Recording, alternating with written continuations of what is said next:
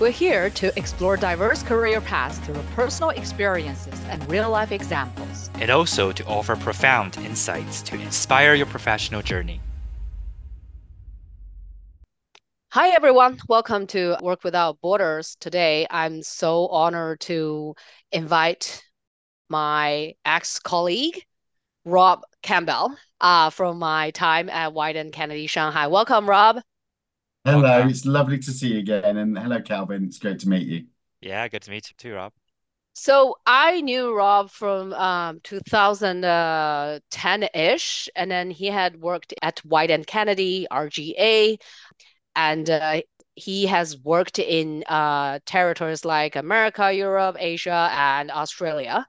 And then he made a lot of famous work for Nike, Spotify, IKEA, P&G, Converse, Chrysler, and uh, uh, rock band Metallica.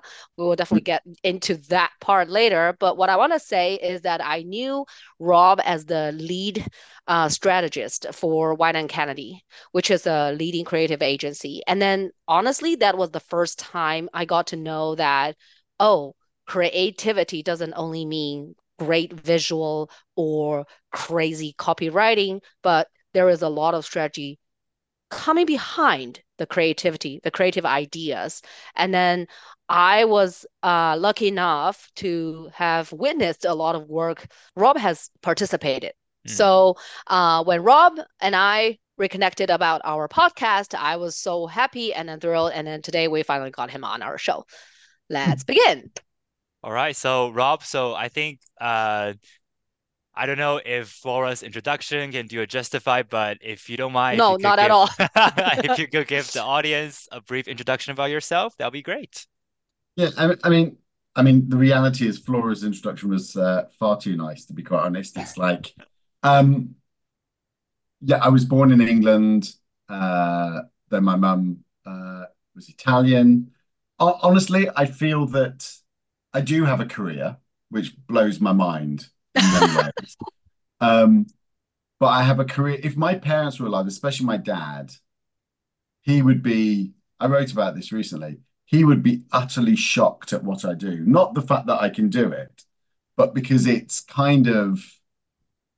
There are some days where, yeah, I can really hate everything and everyone. That that that's part of the creative journey in some respects. But there's parts where I just go, what am I doing? Um, because I'm enjoying working with really imaginative people. Mm. And I, I love that. I love helping people be successful, but as a byproduct of doing something amazing. And yeah, so my whole career has basically been um, a lot of luck, a bit of talent, and an openness to live wherever I'm excited. So I have an incredibly understanding wife who, like, my son has just turned nine. This is his fourth country. I've got my cat is next to me here. She's 17 and this is her eighth country. Now we're in New Zealand. Um, The cat yeah, from my Shanghai. just been about uh, Singapore. She was yeah, Singapore. Sing- Ah, yeah, but it's the same cat in Shanghai. Yeah, Rosie. Um, so yeah, my, my tell you a bit about me. It's honestly, it's that. It's like luck, uh, curiosity, and people who've believed me. That's that's really it. And a That's bit a of very talent. humble statement. I'm pretty sure the Well, talent no, plays the most part.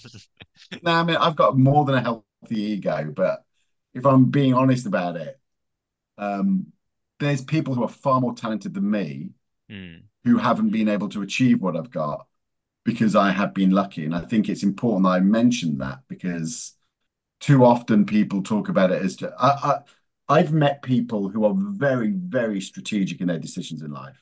And some of them do great things and some of them haven't. And I don't, I can't imagine the stress that must feel. Um, so yeah, I, I, my life's a happy accident. And yeah, and I, I work hard for that, but Mm. it's a happy accident. How did it get you to uh, move to the creative strategy? Because that doesn't sound like a very usual career path that people could think of, right? Like, how did it get started? Uh, is Yeah. that why your father was mad at you because he's coming from like more of a traditional kind of No, no, background? no, no. I mean, my my dad was um he was a called uh, well, it's now called the King's Counsel, but accused It's a very he was a human rights barrister. And my mum, Oh, my mum's family were all lawyers against the mafia. So it was law was a really law was a really important thing. And I love law. I just aren't I'm not clever enough for law. oh, you're too modest. I started off as a no, no, no, I'm, I'm not. I mean, I'm not. It's like uh and I started off as a studio musician. So I, I played on a bunch of famous and some terrible pop stars music and stuff. And um and I fucked up, uh, which I knew I was doing, but I just thought I was 18. I was going, you know, Why not, right? Yeah.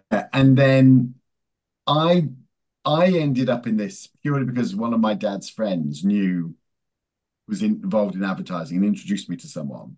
Mm. I had I didn't even I didn't even know anything about advertising. I love creativity, hmm but I literally had no passion for it um, because I didn't know it existed. I just had passion for creativity. I loved art and visuals and language and books. And I was fortunate he introduced me to what became one of the best agencies that ever existed, uh, an agency in the UK called Howell Henry. hmm And then, and they, I realized that the job was finding out was was emotion, really.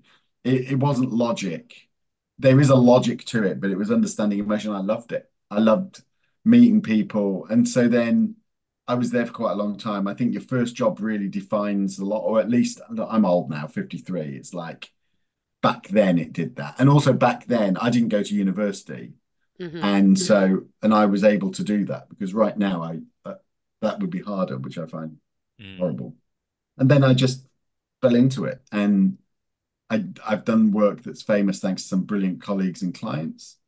And I'm, I mean, Flora knows this. I'm pretty outspoken, and if I think Oh someone's, yeah, if someone's doesn't mean that I'm right, but I'm going to ask questions because I want to find out if it's been thought through.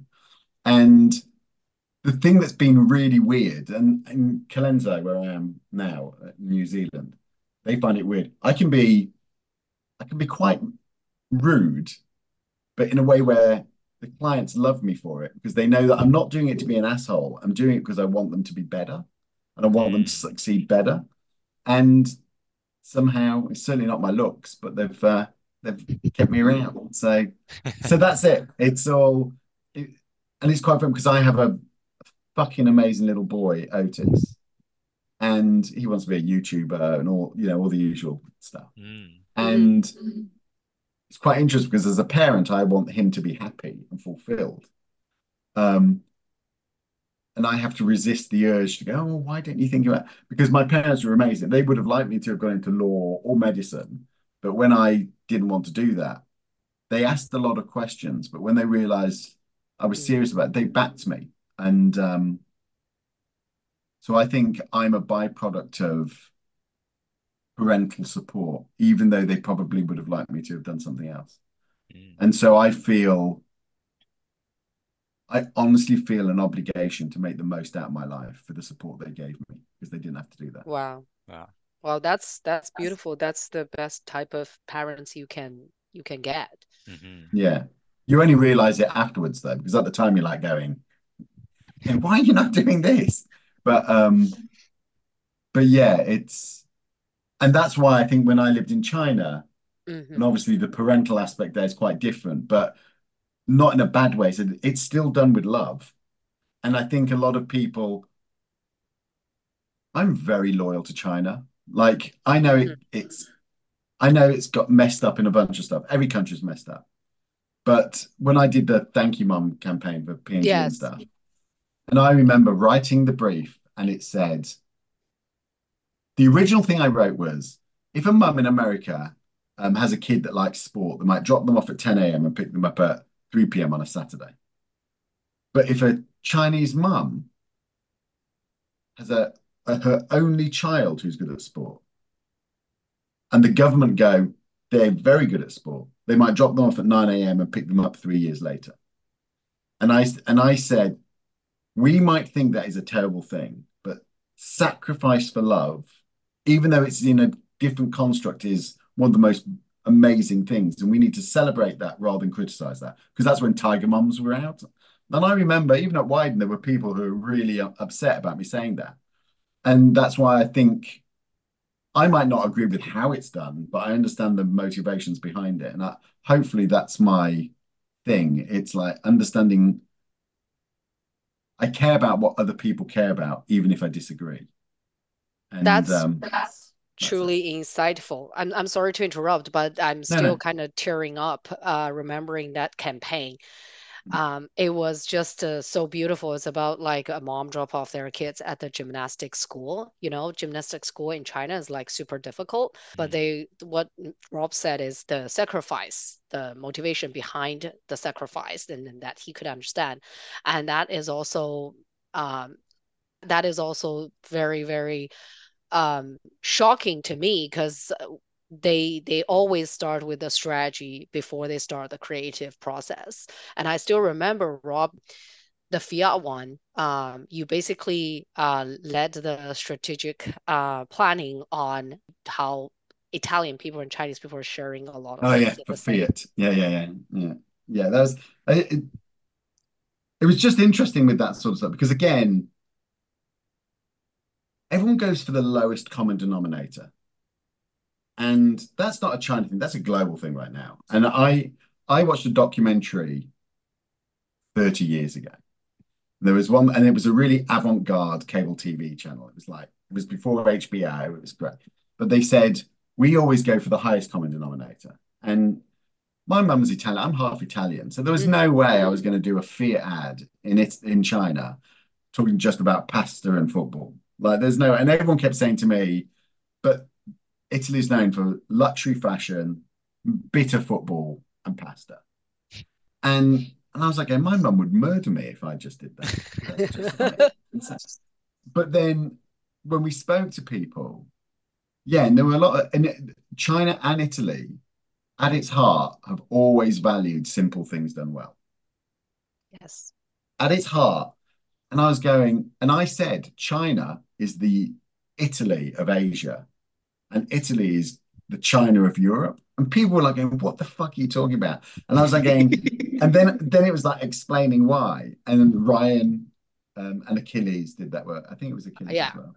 Yeah. Um, and and my mum, uh, we talked to my mum about what should the line be, and um, yeah, it was great. Uh, I I love that. And, that, and even that was hard to even get the clients to understand because it was a French guy in China talking about beer. It was just, it was weird, man. It was like, then you got, I can't remember what Ryan's from some, he's the most American sounding person, not from Guam. That's where he is. There's yeah, like, this mission. But yeah, it was, um, I, I've always really appreciated that. And I remember, do you remember Sue Wu? Of course. Yeah. She, she speaks French. Yeah. Yeah, she does. Oh, yeah she does. My God. But I remember when we were doing the P&G thing, mm-hmm. and we were talking about um, parents wanting the best for their children. Mm-hmm. And that's often why there's so much extra schoolwork they give them to, to learn. And I remember saying to Sue, and I was saying it a bit as a joke as well. I said, You know, the other reason why your mum might have done that? She goes, Why? I said, because you've ended up in advertising and she can say well at least i tried my best by giving her extra education and so your mum feels less guilty about it and she was like oh and while i said it as a joke there's an underlying motivation as well in those elements and i think that just comes from talking to people and living in lots of places and i don't know where i'm going with that but yeah it's it's always been a, a joy for me right um so you've lived in a lot of places and I talk to a lot of people. What is it really like to have worked in so many places? For me, it's pure joy and excitement. It can be it can be very hassle. Like we've lived in four countries in eight years now. Mm-hmm. But overall, we've lived in, I don't know, so many, like double digits, like a lot of countries. Um, the packing up is always a pain. The moving my cat is always a pain and all that stuff. But the um, pretty much every, there's been one place I didn't really like as much as all the others, but but that was less about the place and more about the environment I was in. But the ability to, in one way, almost start again, um, and rediscover. Or uh, for me, it's a joy. I remember meeting somebody in China, and they said, I met them and said, "Do you know where you can get a Belgian cheese here?" And I went, "Belgium, isn't it?" It's like you can't come to China and want to try and recreate your past life Mm. because then you're not in China. You're just your body's in China. Spot on. And um, I have learned, I mean, it's tattooed all over me, what China, China in particular. It has taught me things to look at the world in ways that I would never, ever, ever have considered. Um, and I will always be fiercely protective of it because, um, yeah, it, it of all the places I lived, it changed my life in the most profound and deep way. And I and I've been able to take that into other places and Mm. different aspects. Like, and every country has its unique codes. What I get frustrated about is like in New Zealand and Australia, sometimes they go, humor is one of our cultural identities. And I go, well, it's kind of a cultural identity in a lot of countries. It's what's the humor is what I want to find out. Not just, it's a bit like I remember Dan Wieden. Dan used to say a global human truth. He'd talk, talk about. And I remember having lunch with him once. And I said, Dan, could you stop saying this, place?" He's like, what, Campbell? And uh, and I and it was around p P&G time. And I said, look, um, all mothers love their kids, but the way a mother in Wuhan is Mhm. able to express that is different. So the global human truth is just the it's just a, a general statement. It's the nuance of the context and culture that really make it different. And Absolutely. living in a different country has expanded my ability to understand humanity. Um, that has allowed me to grow. That, and so for me, New Zealand will not be our last place. Mm. Um, it's great here. Um, it's been amazing for my son and for my wife, but it won't be the last. I think I've got three big moves left in my life. Which are? Um, well, they're just different countries. I don't, I don't even know which country, but I don't want to go back to where I've been. I've done that Mhm. once, which was the UK, and that was for the family. Um, but my wife probably feels that she's got two. um, so that's going to be an interesting conversation. But um, yeah, I ha when I moved back to England after 25 years away, the, my parents had both died, so I went through quite an, an emotional, emotionally questioning myself why I waited till then. Mm. But the what I hated was everyone thought my journey was over. You're back now. You've done it. You've had your fun. Now what? And I'm like, I don't live like that. Um, so yeah, we'll we'll, we'll see. So what's it like? Well, I I don't know what it's not like because I've been doing this all my Mhm, life. Um, and I don't I don't criticize or question anyone that has decided to stay where they're at. But for me, every every single thing, this is genuinely true. Every single thing in my life, except my best friend Paul in England, everything in my life is because I moved away from England. Everything. Wouldn't have met my wife, so I wouldn't have had my son. Wouldn't have my cat. I wouldn't be talking to you because I wouldn't know you. I mean, okay. I mean, for me, I, think the biggest thing is that a lot of people talk about when they don't move overseas Right. because they're worried about what they'll miss. And I completely understand that. And I will never criticize anybody for that. Mhm. But what we also have to think about is what we gain. And I've gained in every possible, I've lost stuff. There's definitely a bit of disconnection. Um, I know lots of people, but I don't have many friends, if I'm being really honest.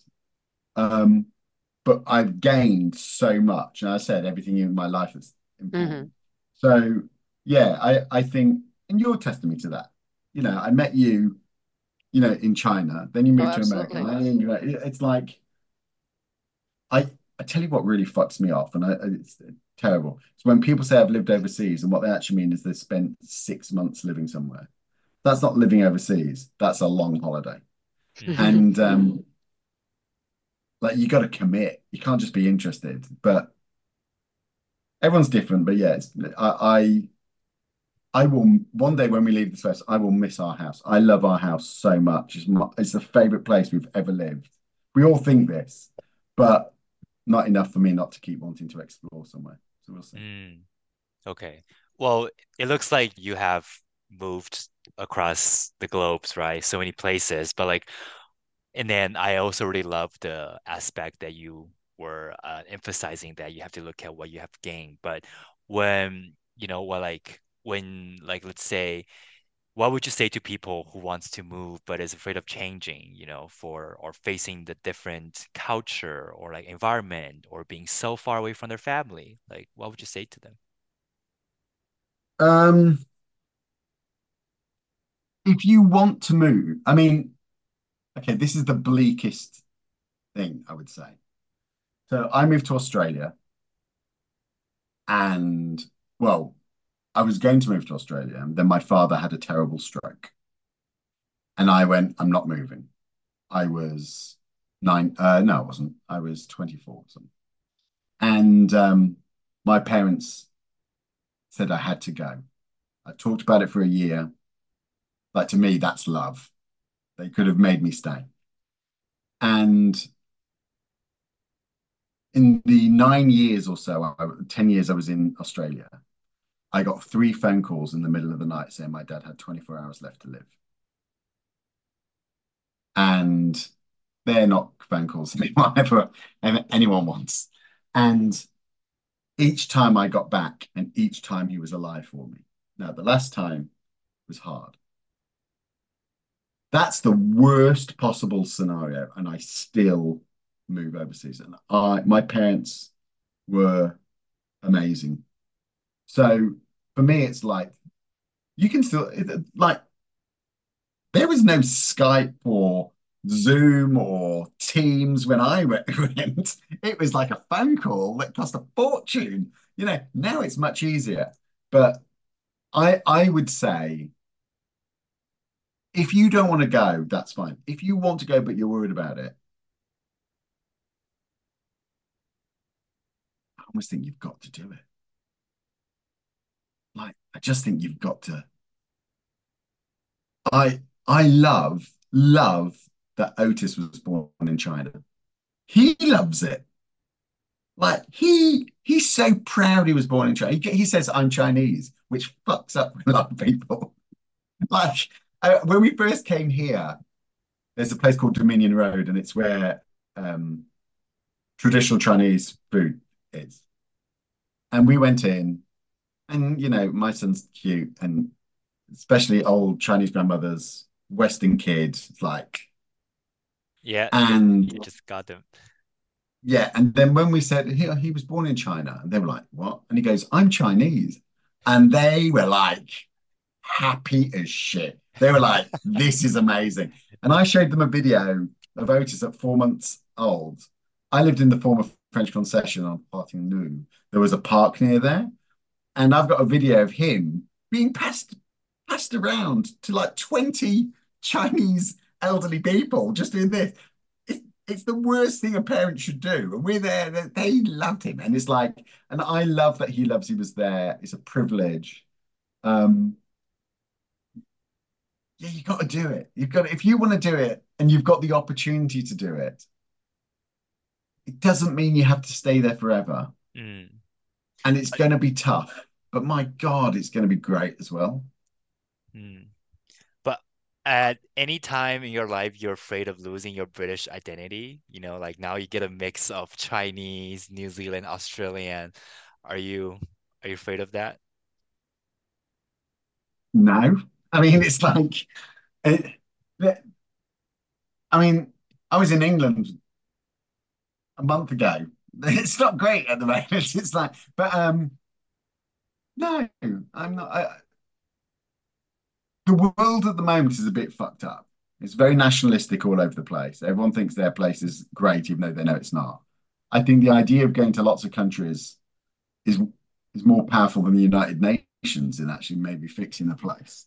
Like the amount of people that would come to China with all their prejudice. And it's like, and then they would leave very differently. Because every country I've lived in, every single one, people have been generally really good to us. Have we met some assholes? Yeah, they're one offs. There'd be assholes everywhere. But fundamentally, we've been welcomed. Yeah. And because you're from not from there, you can ask questions that maybe culturally you shouldn't ask. But because you're not from there, everyone's quite open to help. Like in America, I talked about race that a lot, which is obviously a very challenging subject there.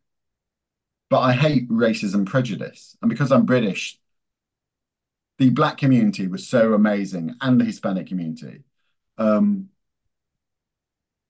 in helping me because they knew I was genuine in it. So yeah, I, have come away with way more. So am I worried about these? No. I mean, and even if it is like, I don't know what it means anymore being British.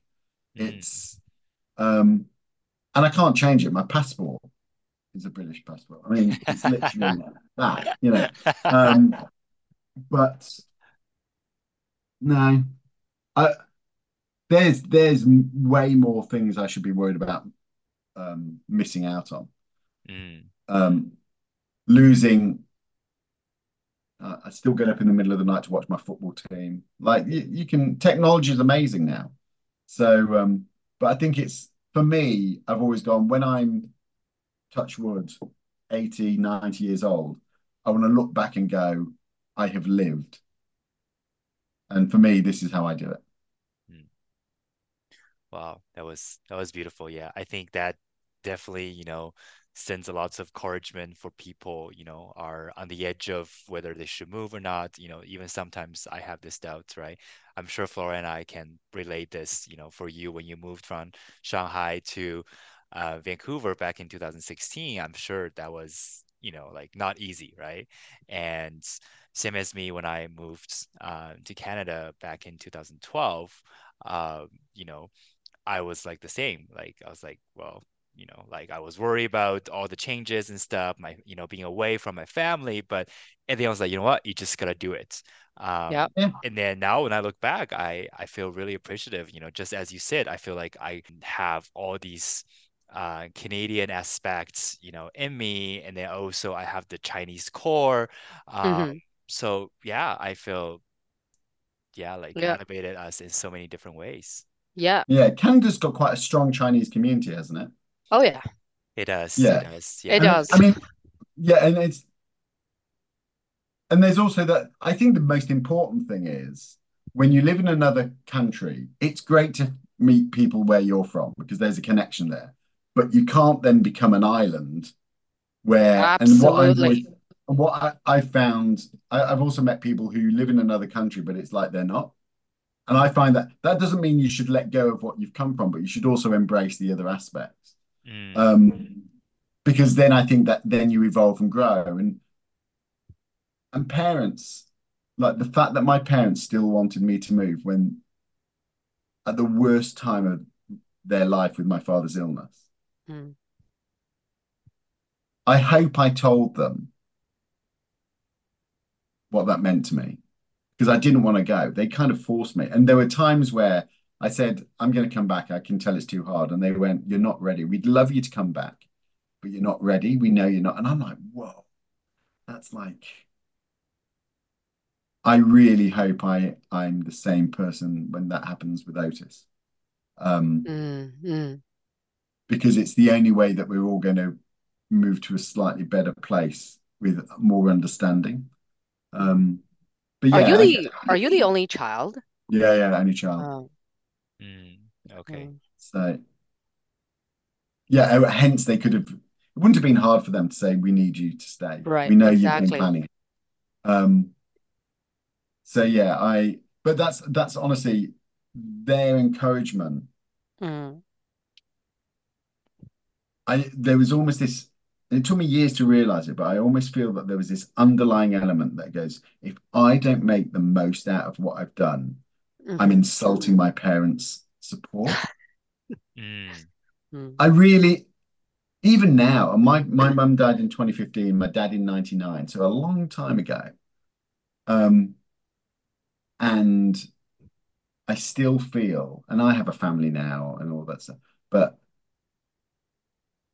yeah, I find it hard to say no to stuff because part I just get excited about creativity in any aspect, but also the other side mm. is just I'd like to think I'm not religious at all, but I'd like to think that my parents would be going, all right, well done. I would think so too. I would think yeah. so too. We'll see. yeah, you mentioned that your uh, your dad would be surprised that you have a career like this, and then I actually I was gonna ask, but now I kind of get it. Like I'm piecing it together, right? So you're you're a musician from the get go, so you're working yeah. on stuff with Metallica, and then you are excited by the creativity. So you work on creative strategies, and then you also like to help people. So you're doing mentoring and education. As far as I understand, this is what yeah. the intersection of your current career status. But that doesn't uh, sound like you planned it this way. So I'm really uh, curious how everything get together even without planning because a lot of young people they were like i can't know i don't i don't i don't want to plan. I, I don't have a plan. Like and then and then life happens. It, it's not always going into the direction you want it to be. And then career right? A lot of job is going to disappear due to the technology due to the environment and then a lot of new jobs are coming up. So without a lot of certainty without a lot of planning how would you how would you still get a career which which fulfills you and then make you happy? What if i was starting now? Do you hmm. mean? Yeah or just like, generally? ju- just just generally or or now. Either way i think i think i i would love to know the the insight in that. But i mean so in 2019 i got made redundant in the, in the uk and i'd I was oh, not 2019, 2020. I turned 50. That's a pretty shitty age. I mean, losing your job isn't it? At 50, it's like I can understand. We just bought a house. I had like my son was six. You mm. know, it's like and I would do it to look after my family if I had to sweep the roads, I'd sweep the roads. It's an honourable job. You know, I do that. Mm. But hmm. there's also a lot of um, bullshit where people. These are the bits sometimes about Asian society that I do find hard, where you have to maintain a certain look rather than let your vulnerability show. And I and I got made redundant because of COVID. So I did an Instagram post with a for sale sign put on my face. And I was genuinely happy I had been made redundant because I had a lot of young people, people of color, women, uh, members of the LGBTQ community who often are the first ones that go. So I was going, mm. I, I've got enough experience where I can I can probably get myself out of it. It, it still stunk, but of course. So I did, so I did this thing, and then the Guardian newspaper, because I I was one of the first people that was loud about losing my job, wrote an article on me and and the, they asked me why did you do it? Like and I, I said well one i kind of want to bust the myth that losing your job is bad because companies companies are assholes because they love to say they love they they want you to feel guilty for it so you stay quiet so they can carry on. And i'm like going and R/GA who made me done they weren't bad they weren't bad at all but i wasn't going to let it be I should feel shame for something that's it was COVID, man. You know, that.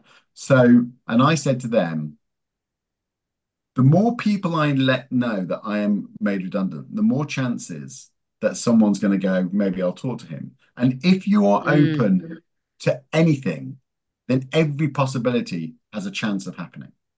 And lo and behold, two major things happen. One, Chinese billionaire that I'd done some work with said, Well, I'm signing you up to work with me, whatever. And then Colenso said, Do you want to move to New Zealand? In a day. Now that's amazing. Fortunate. That's very fortunate. I'm not taking that for granted. Um, work with both still.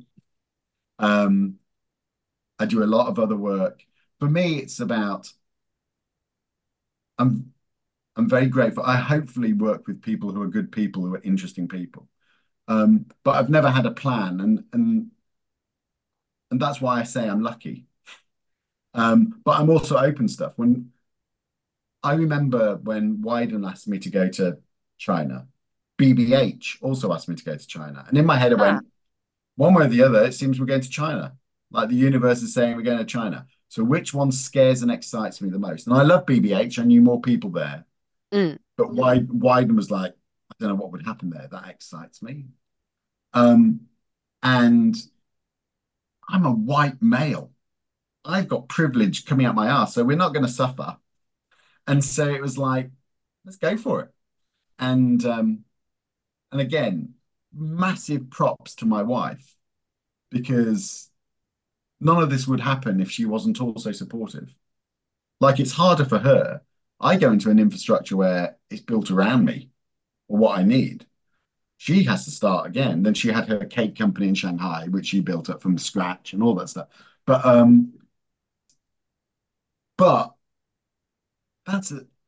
I'm a dinosaur. The world's changed so much. So if you're young, how do you how do you get a job? How do you I it's tough, man. And I and that's why I have a real problem where I want companies to make money. Because if they make money, they can look after people. What I don't like though is that there's this disrespect to so many people within their organization. So the reason I'm involved with some educational stuff hmm is I want I want people that think they don't have a chance or a shot to go, maybe you do. Let me see what I can do. Not false promise. I saw a um, TikTok a couple of days ago, this old, old rich guy. And uh, he said, How'd you get successful? And he goes, goes, I got successful because I didn't spend all my life planning. Because if you spend all your life planning for something, you talk yourself out of something. And it hit me like a fucking truck. I went, You're right. It's like, that doesn't mean you're just a stupid and go, it. But if you spend, if you get too close, you will find a way to minimize it. And the, the Chinese gentleman, Mr. G, that I work with, he's another person that changed my life. Mm. Uh, as as only billionaires can be, he's got his view of the universe is unique, but I get it. I absolutely get what he said, like in my bones. Mm. And uh, he asks me to write his speeches or do like. And what I love about it is he he is an, a real entrepreneur. He's going, I think this is it. Let's see what happens. Versus, let's make sure every single thing is done. And then he, he's very smart. You don't get to that wealth without being super smart. But um, the obsession with having every detail crossed, the risks are high. But I actually think that doing that also increases the risks of it not happening because it ends up being the thing that controls you rather than you can be able to roll with things. But I, I can't. I don't have a master plan for it. Honestly, it's just it, it, I've met some amazing people. I'm more. I need to validate myself because I do. I do know there's a lot of very smart people who haven't had the Mm. same advantages as me, and I feel a fraud for that. So the least I can do is actually try and help, help, hear, listen to people who are questioning it. Um, because quite often they're made to feel they have to act a certain way to be accepted versus believe in what's important to them.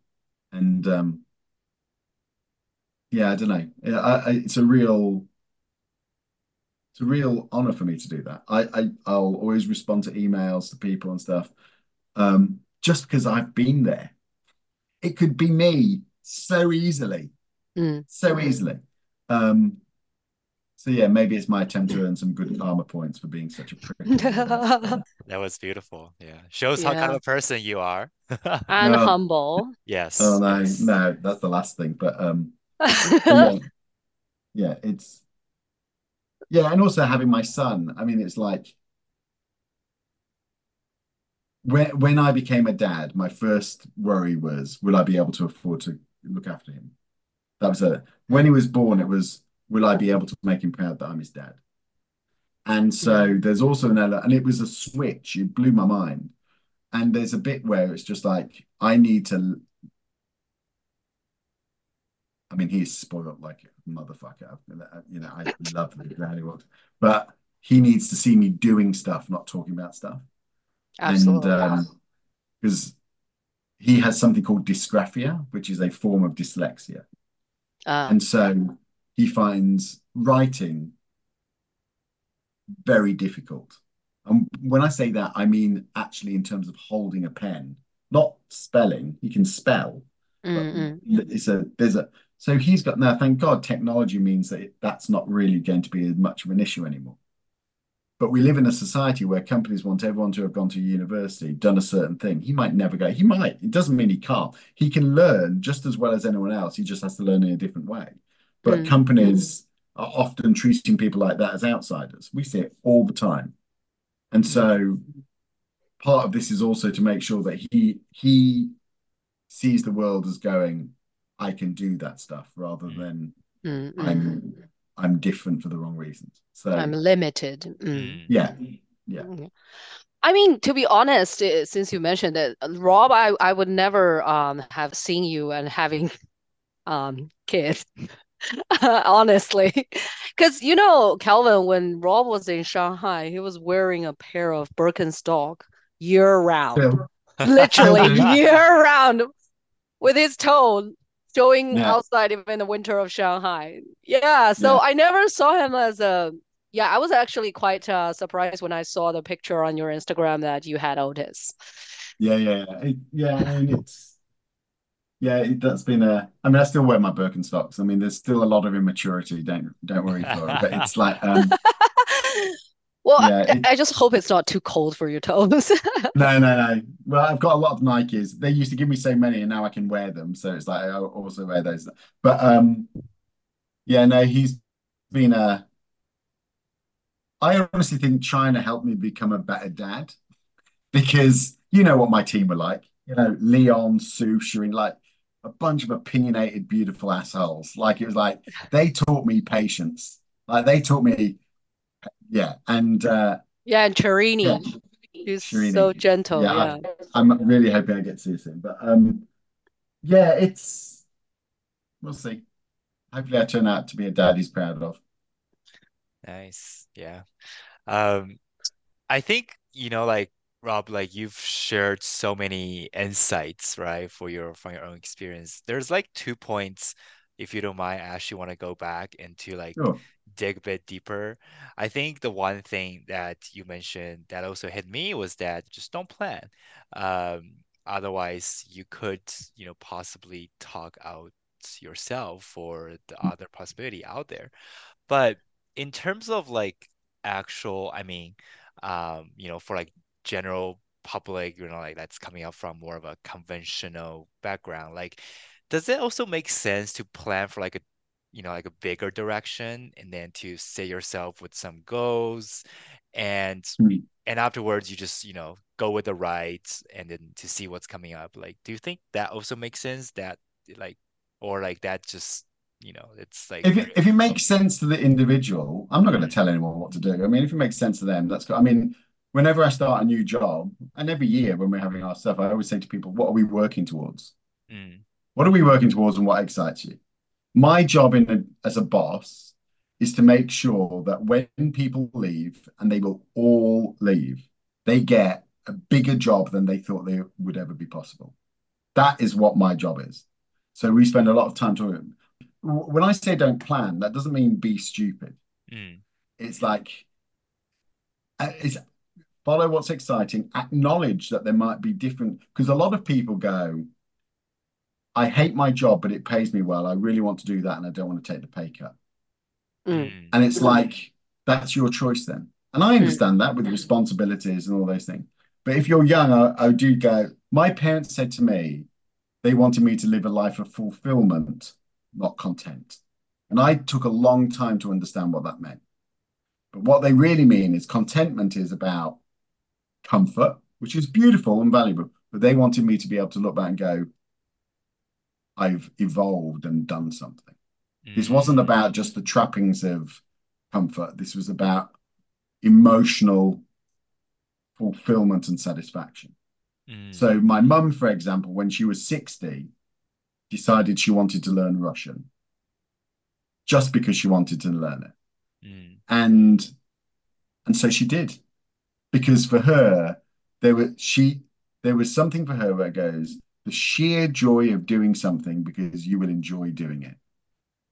And there's a lot of people who only do stuff to get ahead. Mm. Mm. And and that's not, I mean, that's great with drive and stuff, but the people who do stuff because they want to evolve, not just like in careers, there's a quest for speed versus substance. So Mm. I'm I'm notorious for not giving promotions. I'm hard to give a promotion. Um, because I just think a lot of people are giving promotions really quickly. I will give it sooner than they think they should get it, but I will not just give them out. No way. No way. I have a responsibility to them, the people I work with, and the industry I work in. So I want to, mm. but the so there's a real yeah, fulfillment is really important to me. It, for some people, it will always be just a job, and we need those people. But for but for me, I want to. I would like to try and create an environment where people feel there is a an intellectual, emotional, and personal fulfillment um, that goes beyond just everyone liking each other, because they also there's a competition between each other. Mm. But um, so making a plan for some people, if that works for them, that's great. But just don't plan it so tightly that you're you're blinkered to other possibilities. That's gold. Absolutely. Calvin, you said you have another question? Um, yeah, I, I mean, that was more of a something that, yeah, because also Rob mentioned, right? Like, I think that, you know, like that point about um, being open and open communication, even, you know, about laying off and stuff. Because I was just thinking, right, like throughout, I, I think like since COVID, right? Like, it, Mhm. especially, you know, like for the last two years, a lot of the tech companies out there are doing like, you know, terrible layoffs. Um, Yeah. and, you know, often, you know, for the people that I've encountered, a lot of them are just feel very embarrassed about sharing their own experience. And then they Mm. feel kind of, you know, shameful for putting it online that, oh my God, they got laid off. And then now they're in an awkward situation. Um, but I 100% agree with what Rob shared is that Mhm. you like you need to be loud about it. So Mhm. people who, you know, come across it and whoever thinks that you're a great person would probably lend you a hand. Um, so Yeah. yeah, I just wanted to, you know, say that's that's that's very insightful. It's interesting because like LinkedIn have this open to work thing. Yeah. I hate that because that to me just I feel that that's like desperation. Me too. should be yeah, it's that it's fine. It's okay to get I got laid off. These are the things I'm doing. This is why you you don't slag off the place you work, you know, where you work. It, it happens as long as they didn't do it. If they treat you like shit, absolutely go after them, you know. But but but but this open to work But Mhm. then I have a question. I, I question LinkedIn's legitimacy of caring about individuals anyway. But um, yeah, but it's going to happen. And Calvin, the reality is, I never thought it was going to happen to me. Never thought it was going to happen. I always thought I've been through a lot of these things. I work hard and all this stuff. There's lots of me. I thought, and then it happened to me. And and yet it was funny. The night before, I'd said to my wife, either they're going to give up on me or I'm going to give up on them. It was coming to that point, I think. And then by pure chance, the next day they made me redundant.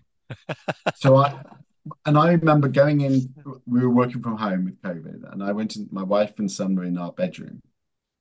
And I said, guess what? She goes, what's it? Just me. I, and what what was annoying is they'd asked me to make loads of people redundant. That's And then they made me redundant. I, did, I, I still don't think that was cool. I think that was and also one of the people they made me redundant, they then hired back. So that poor person was emotionally uh that that, that I was treated well, but that was not good. What And I went to my wife, said they've, they've let me go. She goes, How do you feel? I went, feel good. And um and I did. I genuinely did feel good. Mm. But I was but that's under we're privileged as hell. Very fortunate. Um but what I would say is that working is very important. It is. but it's only part of what life's about. And so it's like that's why for me it's like being able to stay open to possibilities and opportunities. Like I'm working on some stuff at the moment with people who in a billion years I never would have thought I'd ever work with. And quite frankly, I don't really know what I'm doing with them. They like me around. I like to be part of it. Um, and that's and I, I think part of that is because I am open to stuff. People have gone, I'd be quite interested to hear what Rob would say on this. Let's get Robin. Um, versus just be and I'm quite unprofessional in a lot of ways.